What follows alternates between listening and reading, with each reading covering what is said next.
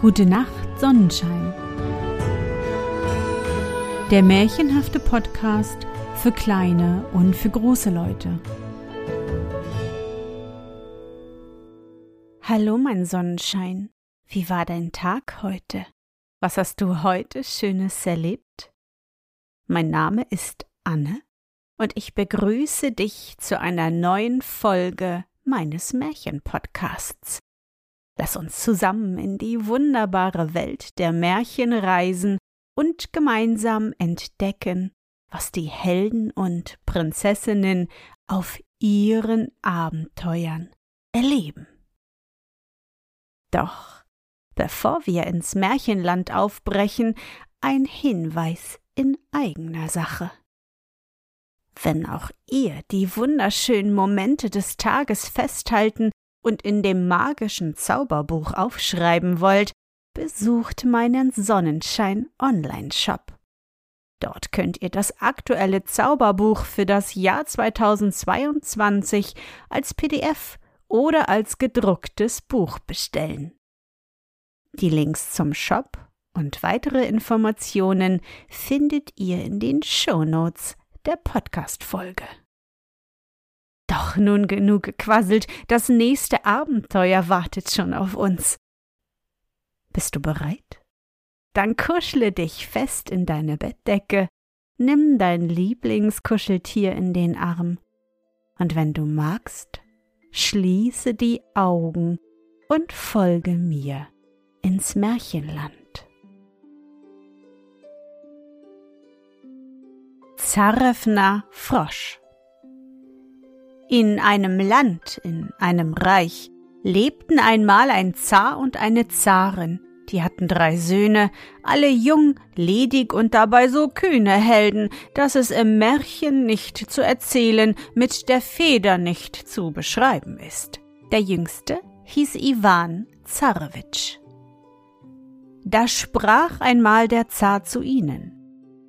Meine lieben Kinder, nehmt euch jeder einen Pfeil, spannt eure starken Bogen und schießt nach verschiedenen Richtungen, wo die Pfeile niederfallen, dort findet ihr eure Bräute.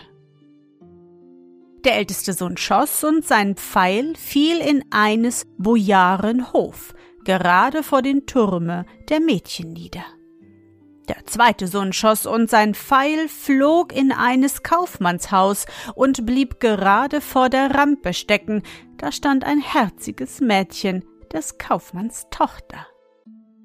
Nun schoss der jüngste Sohn, und sein Pfeil flog in einen trüben Sumpf, und ein Quarkfrosch erfasste ihn. Da sagte Iwan Zarewitsch, Wie kann ich eine Quakuschka zur Frau nehmen?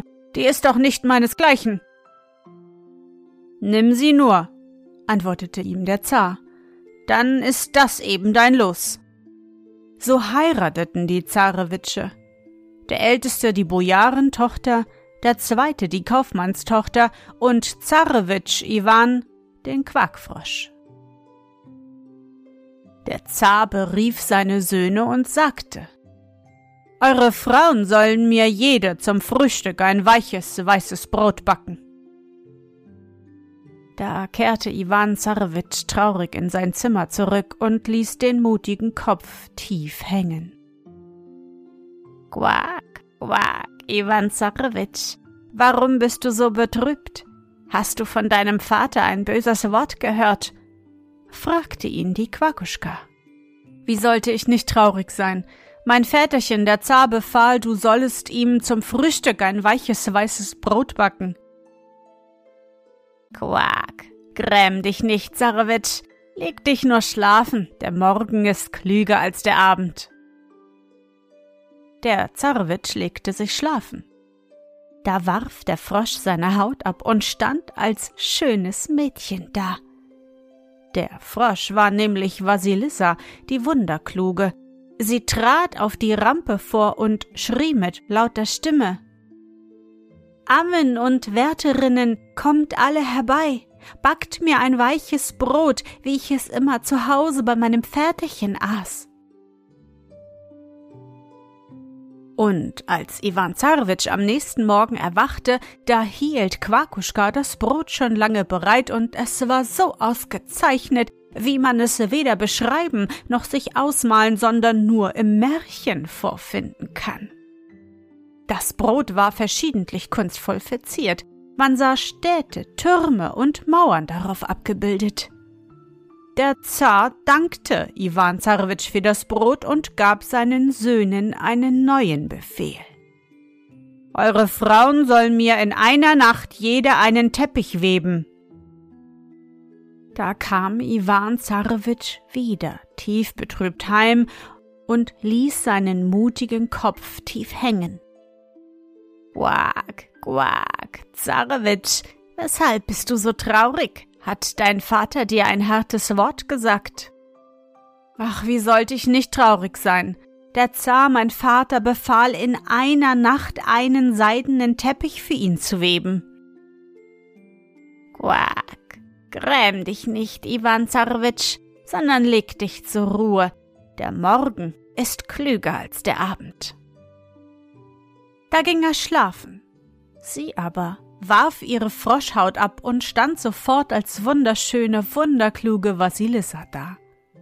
Sie ging auf die Rampe vor das Haus und rief mit lauter Stimme Ammen und Wärterinnen, kommt schnell herbei, webt mir einen Teppich, der soll so schön sein wie derjenige, auf dem ich zu Hause bei meinem Väterchen saß.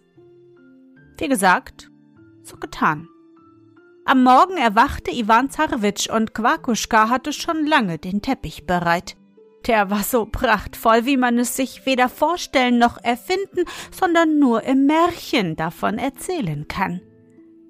Der Teppich war kunstvoll gemustert, mit Gold und Silber verziert. Der Zar dankte Iwan Zarewitsch für seinen Teppich und gab einen neuen Befehl. Die drei Zarewitsche sollten mit ihren Frauen zu ihm zu Besuch kommen. Wieder kehrte Iwan Zarewitsch traurig heim und ließ seinen mutigen Kopf tief hängen.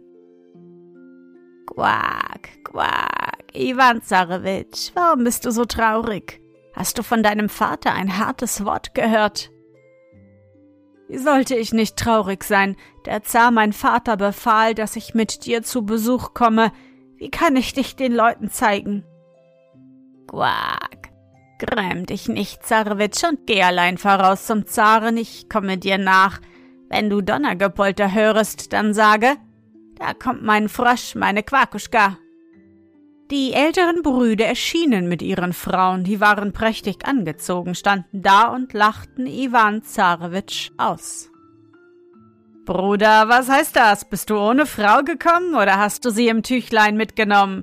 Wo hast du nur die Schöne gefunden? Du hast wohl den ganzen Sumpf abgesucht. Plötzlich erhob sich ein ungeheures Getöse und Donnern, das ganze Schloss erzitterte. Die Gäste erschraken sehr, sprangen von ihren Sitzen auf und wussten nicht, was sie tun sollten. Da sagte Iwan Zarwitsch Fürchtet euch nicht, es kommt nur mein Fröschlein gefahren. Vor der Schlossrampe hielt ein vergoldeter Wagen, der war mit sechs Pferden bespannt, und Vassilissa, die Wunderkluge, stieg aus. Oh, sie war so wunderschön, dass man es weder ausmalen noch erfinden, sondern nur im Märchen davon erzählen kann. Sie nahm Iwan Zarewitsch bei der Hand und führte ihn zu den Tischen, die mit Speisen besetzt, mit Tüchern gedeckt waren. Die Gäste aßen und tranken und waren fröhlich. Vasilissa, die Kluge, trank und goss die letzten Tropfen aus ihrem Glase in ihren linken Ärmel. Dann aß sie von einem Schwan und steckte die Knöchelchen in ihren rechten Ärmel. Die Frauen der älteren Brüder sahen ihre Künste und machten ihr alles nach. Vasilissa die Wunderkluge tanzte nach dem Essen mit Iwan Zarewitsch. Sie winkte dabei mit der linken Hand, da entstand ein See. Sie winkte mit der rechten Hand, da schwammen auf dem Wasser weiße Schwäne. Ja, da staunten der Zar und seine Gäste.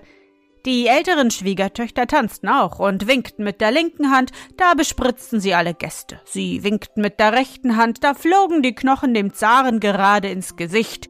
Der Zar wurde böse und jagte beide in Ungnade davon.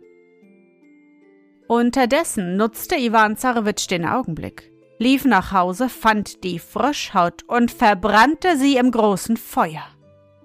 Vasilissa kehrte heim und fand ihre Froschhaut nicht. Sie klagte und trauerte und sagte zum Zarewitsch, Ach, Iwan Zarewitsch, was hast du getan? Hättest du noch ein wenig gewartet, wäre ich auf ewig dein geworden. Jetzt aber lebe wohl. Such mich hinter dreimal neun Landen im dreimal zehnten Reich beim unsterblichen Kotschei. Da verwandelte sie sich in einen Schwan und flog zum Fenster hinaus. Oh, Iwan Zarewitsch weinte bitterlich. Er betete zu Gott, verneigte sich nach allen vier Seiten und zog aus, immer gerade fort. Er ging über nah und fern, über kurz und lang, da traf er einen alten Mann. Wackerer Bursche, sei gegrüßt, sagte dieser. Was machst du? Wohin geht der Weg? Der Zarewitsch erzählte ihm sein Unglück. Ja, Iwan Zarewitsch, weshalb verbrandest du die Froschhaut? Du hattest sie ihr nicht angezogen, du hättest sie ihr nicht wegnehmen dürfen. Vasilissa, die Wunderkluge, war klüger und weiser als ihr Vater. Darüber war er so zornig, dass er sie für drei Jahre in einen Frosch verwandelt hat. Doch hier hast du ein Knäuel, wohin er rollt. Geh ruhig nach. Iwan Zarwitsch dankte dem Alten und folgte dem Knäuel. Er ging im freien Feld dahin, da traf er einen Bären. Ei, sagte er, den will ich töten. Da sprach der Bär. Erschlag mich nicht, zur rechten Zeit will ich dir nützen. Iwan ging weiter. Plötzlich sah er einen Enterich fliegen, da zielte er nach ihm, denn er wollte den Vogel schießen. Da sprach dieser plötzlich mit menschlicher Stimme. Töte mich nicht, Zarewitsch, ich werde dir noch nützlich sein. Da ging Iwan weiter und ließ ihn leben. Da lief ein Hase vorbei, den wollte der Zarewitsch wieder schießen, aber der Hase sprach mit menschlicher Stimme. Verschone mich, ich will dir später noch nützen. Iwan verschonte ihn und ging weiter bis an das blaue Meer. Da sah er im Sande einen Hecht liegen, der war nahe daran zu verschmachten. Ach, Iwan Zarewitsch, sprach der Hecht, hab Mitleid mit mir und wirf mich ins Meer. Iwan Zarewitsch warf ihn ins Wasser und ging am Ufer weiter. Über kurz oder lang rollte das Knäuel in ein Hüttchen, das stand auf Hühnerfüßen und drehte sich. Da sprach der Zarewitsch.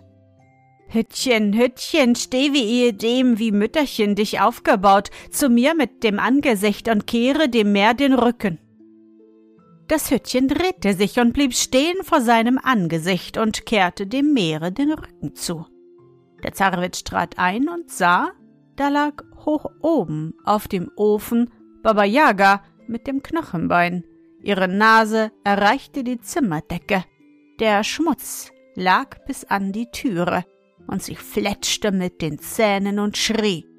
Ey, da wackere Bursche, was führt dich zu mir? Ach du altes Weib, könntest mir wohl vorerst Speise und Trank reichen, mir ein Bad bereiten und dann erst fragen? Baba Yaga gab ihm Speis und Trank, heizte ihm ein Bad und der Zarewitsch erzählte ihr, dass er seine Frau Vasilissa die Wunderkluge suchte. Ich weiß, die ist jetzt bei dem unsterblichen Kotschei, sagte Baba Yaga. Und schwer wieder zu erlangen mit Kotschei wird man nicht so leicht fertig. Sein Tod sitzt in einer Nadel. Die Nadel ist in einem Ei. Das Ei ist im Hasen, aber der Hase im Koffer. Der Koffer steht auf einer hohen Eiche und den Baum hütet Kotschei wie seinen Augapfel. Baba Yaga zeigte dem Zarewitsch, wo der Eichbaum wuchs, und er ging hin. Er wusste aber nicht, wie er den Koffer erlangen sollte. Plötzlich rannte der Bär einher und riss den Baum mit den Wurzeln aus. Der Koffer fiel herab und zerbrach. Da sprang ein Hase heraus und lief in größter Eile davon. aber ein anderer Hase jagte ihm nach, packte und zerriss ihn zu kleinen Stückchen. Aus dem Hase flog eine Ente empor, hoch, hoch in die Luft, aber ein Enterich stieß ihr nach, und kaum hatte er sie erreicht, ließ sie ein Ei fallen, das fiel ins Meer. Und als Iwan Zarewitsch dies große Unglück sah, zerfloß er in Tränen. Doch plötzlich schwamm ein Hecht ans Ufer und hielt zwischen seinen Zähnen das Ei. Iwan Zarewitsch nahm es und schlug es auf, da fand er die Nadel. Kotschei aber lief währenddessen ängstlich in seinem Hause hin und her, und als Iwan Zarewitsch der Nadel die Spitze abbrach, fiel Kotschei um und war tot. Jetzt ging der Zarwitsch hin und holte Vasilisa die Wunderkluge heim in sein Schloss. Ja, und dort lebten sie noch lange und glücklich miteinander.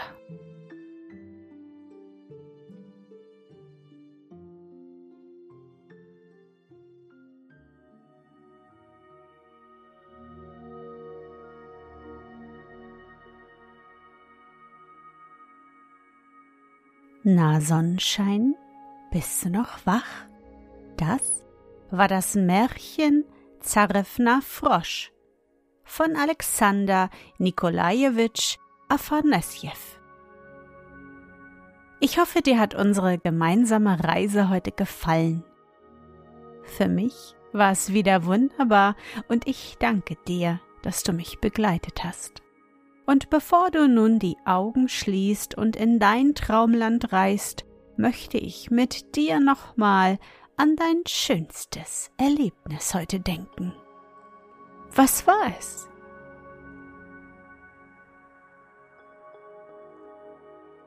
Vielleicht hast du heute auf dem Weg in den Kindergarten einen riesigen Bagger gesehen oder einen Kran, der sich schwer beladen dreht. Oder du hast es heute geschafft, deine Schnürsenkel allein zu binden und bist super stolz auf dich. Versuche dich an dein schönstes Erlebnis heute zu erinnern.